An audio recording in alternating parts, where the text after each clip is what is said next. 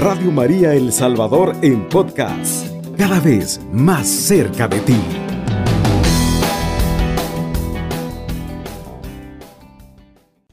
Buenas noches hermanos, eh, continuamos con nuestro programa Conociendo la Doctrina Social de la Iglesia.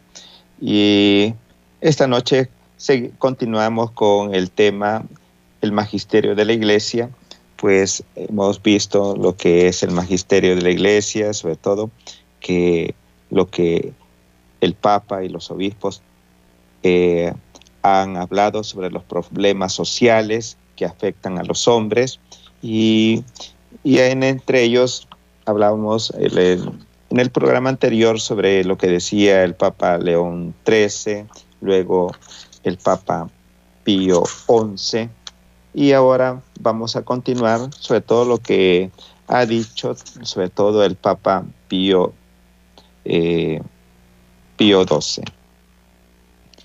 Eh, el Papa Pío XII no publicó ninguna encíclica social. Su enseñanza sobre esta materia la encontramos en sus numerosos discursos eminentemente doctrinales, entre ellos sobre la doctrina social, como el de Pentecostés de 1941, en el radio mensaje de Navidad de 1942 y el de septiembre de 1944. Bueno, tenemos que decir, su papado sobre todo fue en 1876 eh, a 1958, que encontramos sobre todo eh, al Papa Pío XII. Entonces, el Papa Pío XII insiste en la enseñanza social de Pío XI, aunque destacando algunos elementos. Uno de sus discursos más importantes en este campo fue el radiomensaje de la Navidad de 1956. Al hablar de las causas que originan los conflictos sociales, claramente menciona la acumulación de la riqueza en manos de pocos. En su mensaje de Navidad de 1943 decía, mientras no sentía sobre sí esta economía ningún freno moral y sin ninguna mirada ultraterrena que la ilumine, no podía menos de terminar en una indigna y humillante explotación de la persona humana y de la naturaleza. Es una triste y pavorosa indignación de una parte en una soberbia y provocante opulencia de la otra y en una discordia atormentadora implacable entre privilegios y destituidos. En su radiomensaje de septiembre de 1944, insiste en lo mismo. Vemos efectivamente núcleos cada vez más numerosos de trabajadores que se encuentran muchas veces frente a excesivas concentraciones de bienes económicos que ocultos frecuentemente bajo formas anónimas, cuentas bancarias, títulos de propiedad, acciones, con prestanombres, el añadido es mío. Logra sustraerse de sus deberes sociales y casi ponen al obrero en la imposibilidad de formarse para sí una propiedad afectiva. Eh, vemos la pequeña y mediana propiedad disminuida y debilitada en toda la vida social, arrinconada y obligada como está en una lucha decisiva cada vez más dura y sin esperanza de, feliz éxito. Eh, importante que nosotros también eh, tengamos eh, un poquito paralelismo, ¿verdad? Que como si estuviéramos hablando de nuestra realidad social que nosotros conocemos. El, el agregado es mío. Vemos por una parte que la fabulosa riqueza dominan la economía privada y pública y no pocas veces hasta la actividad civil y por otra la muchedumbre incontable de quienes carecen de toda seguridad directa o indirectamente de su propiedad, de su propia vida. Y la experiencia ha demostrado que tiranía, aún en tiempos presentes, es capaz de humanidad en semejante situación.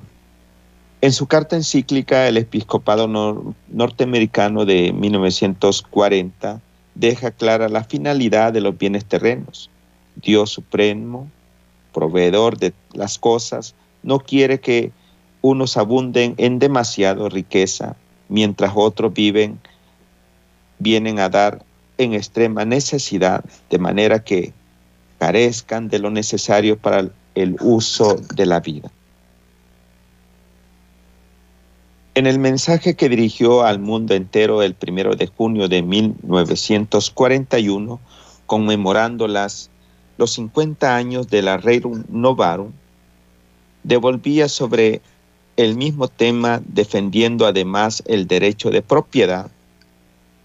Eh, la encíclica Reino Novarum expone sobre la propiedad y el y el sustento del hombre principios que no han perdido con el tiempo nada de su vigor nativo y que hoy después de sus 50 años conserva todavía y ahonda vivamente su íntima fecundidad. Sobre este punto fundamental nosotros mismos llamamos la atención en toda la encíclica Certum Letici, dirigida a los obispos de los Estados Unidos, punto fundamental que consiste, como dijimos, en el afianzamiento de la indestructible exigencia que los bienes creados por Dios para todos los hombres lleguen con equidad a todos según los principios de justicia y de caridad. Todo hombre, por ser viviente y dotado de razón, tiene efectivamente el derecho natural y fundamental de usar los bienes naturales de la tierra, quedando eso así, a la voluntad humana y a las formas jurídicas de los pueblos el regular, más particularmente la actuación práctica.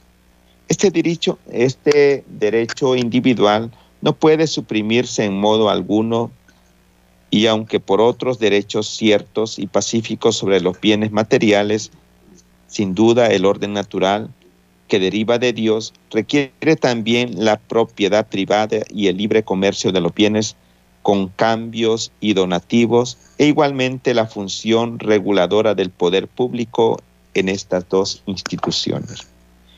En su discurso radial, el Papa eh, en Navidad de 1942, como habíamos dicho, el Papa Pío XII declara la necesidad de la propiedad para toda la persona. La dignidad de la persona humana, por lo tanto, requiere normalmente como fundamento natural para la vida y el derecho de usar de los bienes de la tierra. A este derecho corresponde la obligación fundamental de conocer una propiedad privada, si es posible, a todos, puesto que la legislación de, ha de desempeñar un papel en la pacificación de la comunidad, ha de impedir que el obrero, que es o será padre de familia, se haya condenado a la dependencia económica incompatible con su derecho de persona. La esclavitud surge de la explotación del capital privado o del poder del Estado. Sobre la propiedad privada también habla de la conmemoración de la Reino Novarum, sin duda, al orden natural que deriva del, de Dios y requiere también la propiedad privada. Por eso, la propiedad, sin embargo, dice que debe tener carácter social y esto se refiere repetidamente. En el primera homilía de este Papa pronunció pocos días después de ser elegido de la Pascua de Resurrección de 1939, decía, la justicia impone que sean convenientemente distribuidos los bienes y las riquezas que ha derramado Dios en el mundo para el provecho de todos sus hijos. En septiembre del 44, 1944, nuevamente hablaba sobre el mismo tema la política social y económica no podrá alcanzar de manera estable su alto fin si no es reclutando y tutelando la función vital de la propiedad privada en su valor personal y social. Y por último, insistió en lo mismo en su discurso de febrero de 1948 y en otro de septiembre del mismo año.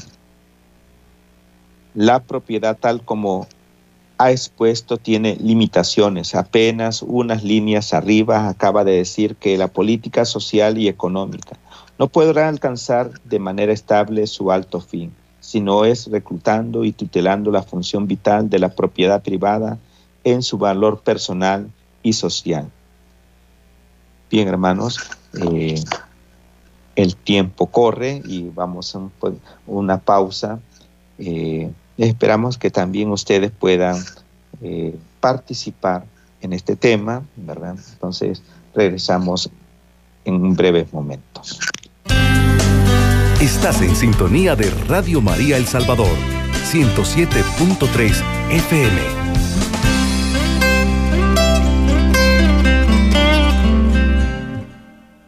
Muy bien, continuamos y hoy vamos a hablar, sobre todo en este segundo segmento, sobre el corporativismo. Se entiende por corporativismo, el régimen político que sitúa a las corporaciones profesionales o de oficios e intereses similares en la base de la sociedad, en el intento de superar las crisis de capitalismo por medios distintos de los que ofrece la democracia liberal. Las corporaciones que engloban tanto a los patronos como a los trabajadores de las diversas ramas económicas constituyen un sistema semejante al sindicalismo vertical. El Papa León XIII en el Reino Novarum, capítulo 34, al hablar de las dificultades que puedan surgir en relación entre trabajadores y patrones, dice que lo mejor será reservar las decisiones de estas cuestiones a las corporaciones que de, de que hemos de hablar sobre todo, eh, para poner a salvo como el justo los derechos de los jornaleros acudiendo al Estado y si la cosa lo demandare con su amparo y auxilio. El Papa Pío XI, en la, en la encíclica cuadragésimo año número 35, expone los principios del corporativismo y advierte la necesidad que el Estado no sea absorbente.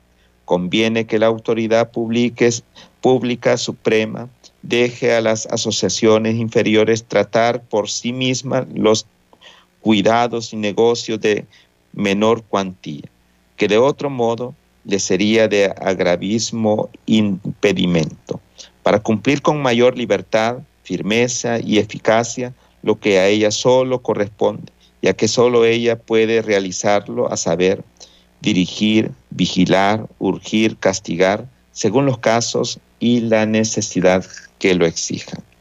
Por lo tanto, bien entendido esto, los que gobiernan, cuanto más vigorosamente reine el orden jerárquico entre las diversas asociaciones, quedando en pie este principio de la función supletiva del Estado, tanto más firme será la autoridad y el poder social y tanto más próspera y feliz la condición del Estado. El Papa señala que una de las razones de la necesidad del corporativismo, la ayuda que brinda para evitar las luchas de clase, hasta ahora el estado de la sociedad humana sigue aún violento y por tanto inestable y vacilante como basado, como basado en clases de tendencias diversas contrarias entre sí y por lo tanto inclinado a enemistarse. Pues bien, la perfecta curación no se obtendrá sino cuando, quitada de en medio de la lucha, se formen miembros de cuerpo social bien organizados, es decir, órdenes y profesiones que se unan los hombres, no según el cargo, que tienen en el mercado de trabajo, sino según la diversidad de funciones sociales que cada uno ejercita. La formación de estas corporaciones, dice, que en alguna manera natural y necesaria, cuadragésimo año, como siguiendo el impulso natural de los que están junto con un lugar, formar una ciudad, así los que se ocupan de una misma arte o profesión, sea económica, sea de otra especie, formen asociaciones y cuerpos hasta que el, el punto de muchos consideran esa agrupación que gozan de su propio derecho, sino esenciales a la sociedad, al menos con naturales a ella.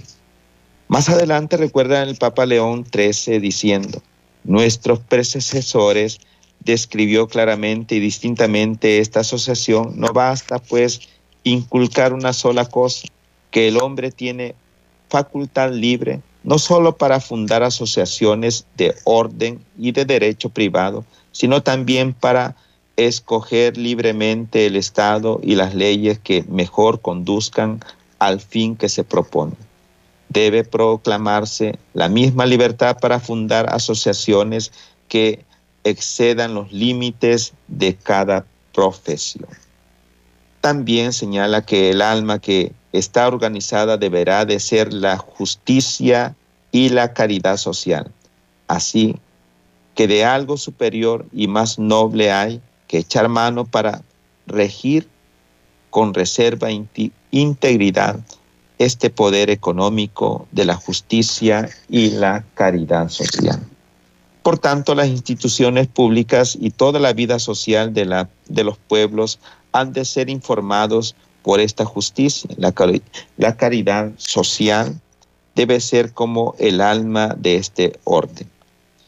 En la encíclica Divinis Redentoris número 44, este mismo Papa dice, si se considera pues el conjunto de la vida económica como lo notamos ya en la encíclica cuadragésimo año, no se conseguirá que en las relaciones económicas, social, reine la mutua colaboración de la justicia y de la caridad, sino por medio de las instituciones profesionales e improfesionales sobre base solidariamente cristiana, unidas entre sí y que constituyen bajo diversas formas adaptadas a lugares y circunstancias lo que se llama corporación. El Papa Pío XII aún no menciona explícitamente la organización corporativa, pero sí se refiere a ella de una manera equivalente al hablar de organización del trabajo, de donde se sigue que el deber y el derecho de organización del trabajo y de unos pueblos pertenece ante todo a los inmediatos interesados, patronos y obreros.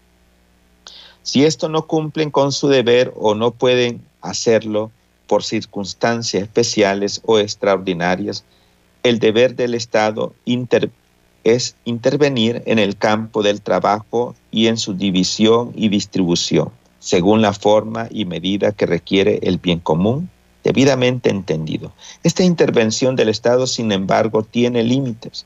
De todos modos, esta legítima y benéfica intervención del Estado en el campo del trabajo debe ser tal que salve y respete su carácter personal, el principio y el derecho de los límites de los posibles en lo que se refiere la ejecución.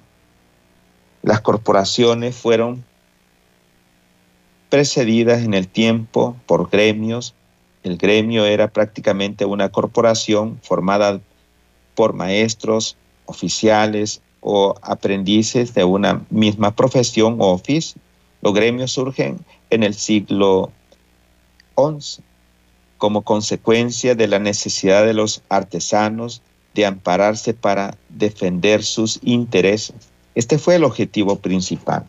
A pesar de que los peores los poderes públicos apoyaron a los gremios a partir del siglo XVIII al considerarse las posiciones de, de la burguesía al iniciar la revolución industrial, los gremios fueron suprimidos y desaparecieron. Actualmente han tomado el lugar de los gremios y de las corporaciones los sindicatos.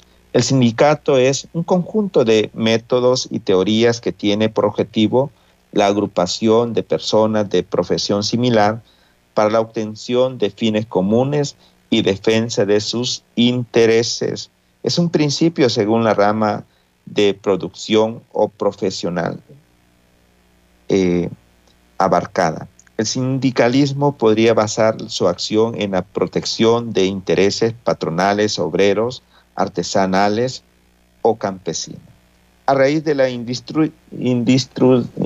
perdón, a raíz de la industrialización, dada a la confrontación y al agotamiento patrón-obrero, el sindicalismo pasó a ser considerado esencialmente movimiento y doctrina específicos del proletariado.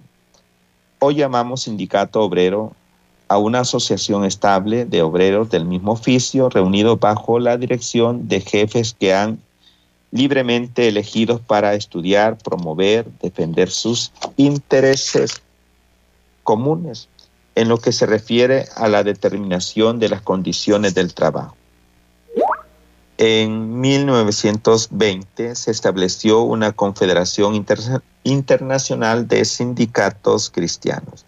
En sus inicios, el sindicalismo cristiano tendido, a reconstruir las comunidades profesionales se congregó a la defensa de los intereses de familia, después en la encíclica cuadragésimo año de 1931 adquirió una mayor dimensión de reivindicación social, aunque rechazando la violencia y la lucha de clase.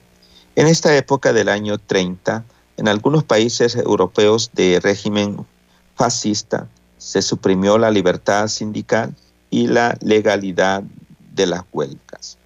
Según la doctrina cristiana, el sindicato es la institución que permite al obrero hacerse reconocer en cuanto persona en las relaciones de trabajo, discutir las condiciones del empleo de igual a igual y de dar su consentimiento al contrato de trabajo.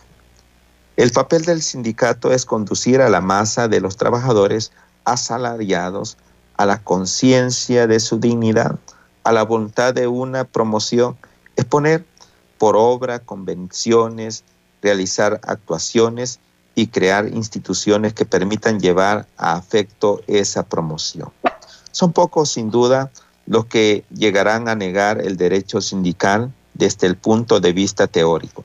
Sin duda que el sindicalismo ha traído beneficios y ha ayudado a combatir por lo menos en parte las condiciones de vida y de trabajo de los obreros. León XIII, en el Reino como ya habíamos visto, reconoce el derecho que tiene el obrero de organizarse, a pesar de que no usa el término sindicato, se expresa así.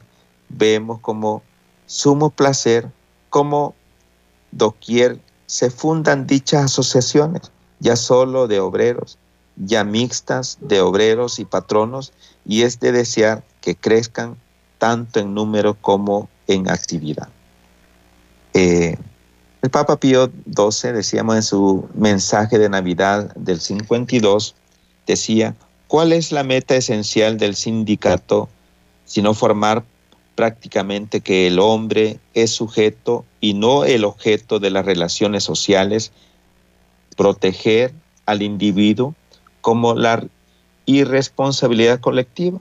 de propietarios anónimos y representante a la persona del trabajo ante el que tiene a considerarlo solamente como fuerza productiva a un determinado precio. Por último, el Concilio Vaticano II en Gaudium et Spes número 68 dice, entre los derechos fundamentales de la persona humana se debe enumerar el derecho de los obreros y fundar libremente asociaciones que los puedan representar verdaderamente libres y contribuir a disponer la vida económica según el recto orden, así como el derecho a participar en su actividad libremente sin peligro de represalias. Por eso el sindicalismo obrero entonces tiene por objeto dirigir a esa masa a fin de que tome conciencia de su dignidad inspirándole el deseo de cambios, canalizar su fuerza hacia una acción concertada en vez de dejarla estrellar entre manifestaciones anárquicas. Su función propia es modificar las condiciones del empleo e imponer esas modificaciones al conjunto de los empleadores. Su misión no es solo hacer triunfar las reivindicaciones inmediatas, sino crear un derecho de trabajo y cambiar el estatus del asalariado. Bien, entonces nos vamos a una pausa, pausa y esperamos siempre su intervención para hacer más dinámica estos temas. Muy bien. Estás escuchando Radio María El Salvador, una radio cristiana, mariana y misionera. Eh, continuamos con este tercer segmento y vamos a aprovechar a hablar sobre todo de sobre Juan, el Papa Juan 23. El Papa Juan 23 nos ofrece sobre todo dos encíclicas Mater es Magistra y Pacem Interra. Eh, y decimos un poquito sobre Pacem Interra, los somos pontífices que Jesús le preparó a su iglesia en estos últimos años. Han hablado repetida insistentemente y sin duda con la libertad que nace de la verdad. Valientes y audaces sobre la tierra social.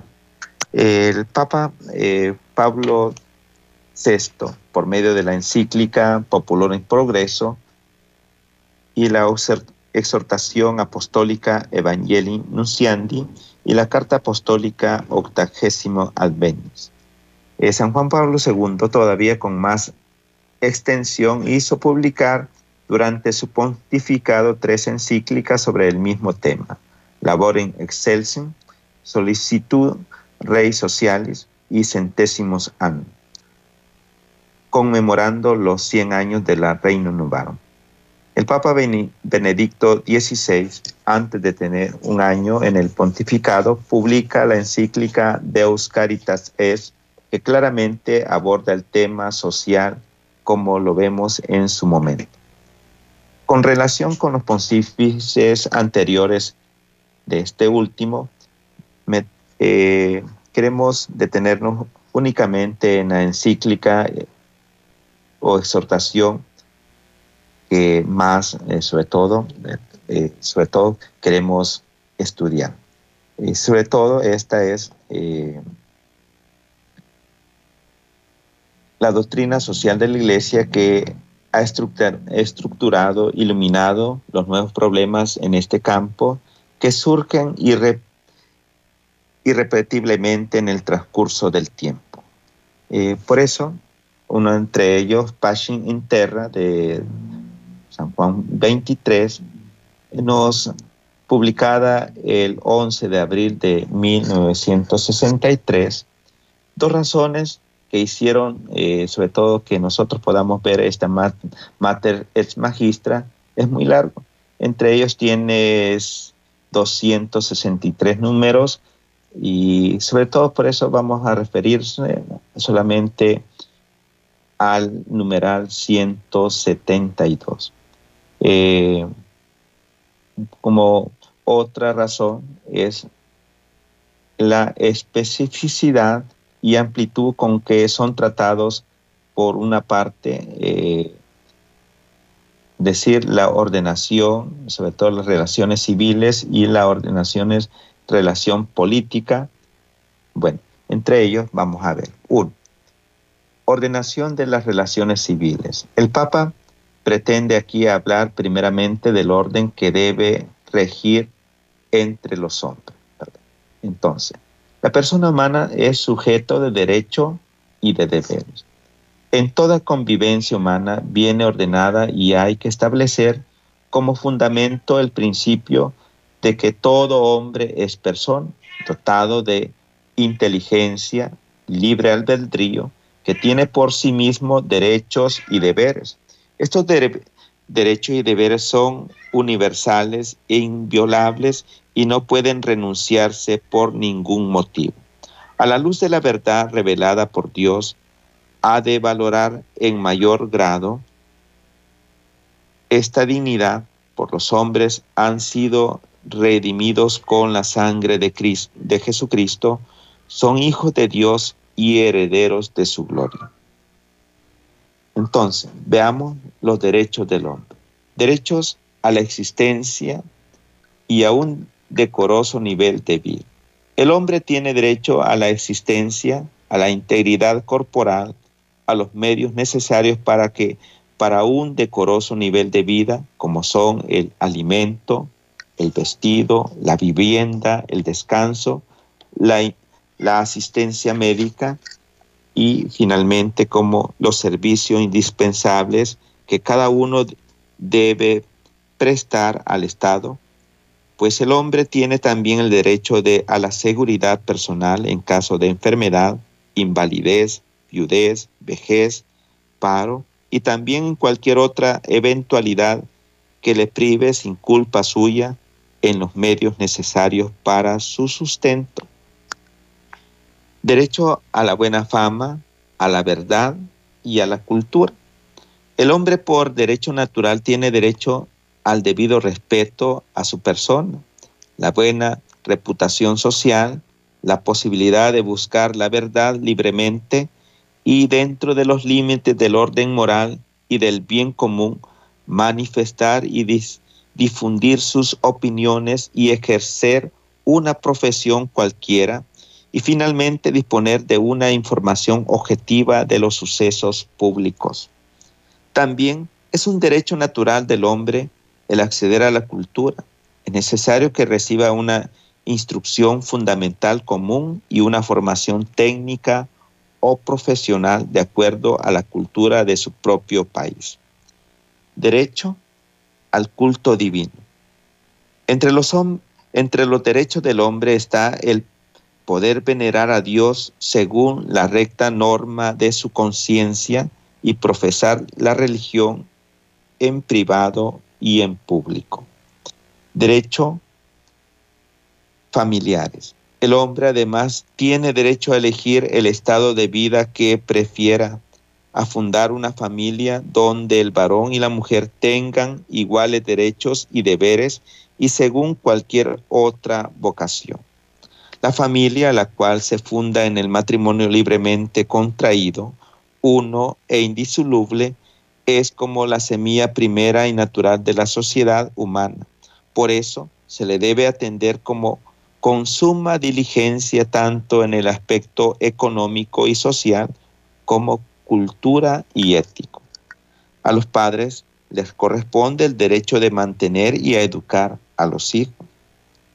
Derechos económicos. El hombre tiene derecho natural a que se le facilite la posibilidad de trabajar y la libre iniciativa en el desempeño de su trabajo. Estos derechos están unidos al de exigir condiciones de trabajo que no debiliten las energías del cuerpo ni comprometer la integridad moral. Por lo que se refiere a la mujer, hay que darle la posibilidad de trabajo en condiciones adecuadas a las exigencias y los deberes de esposa y de madre.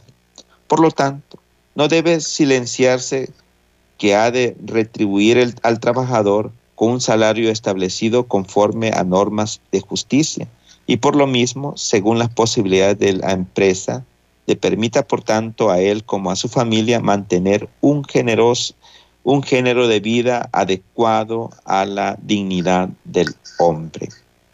Derecho a la propiedad privada.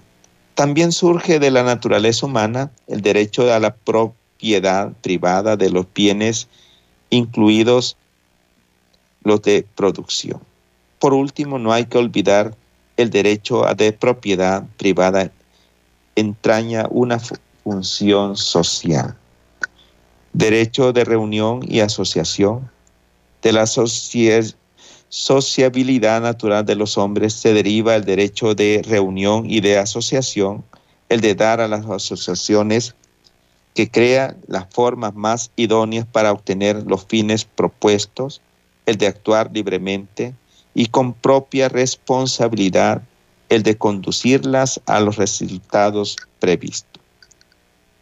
Es absolutamente necesario que se funden asociaciones y organismos intermedios capaces de alcanzar los fines y que los particulares por sí solos no pueden obtener.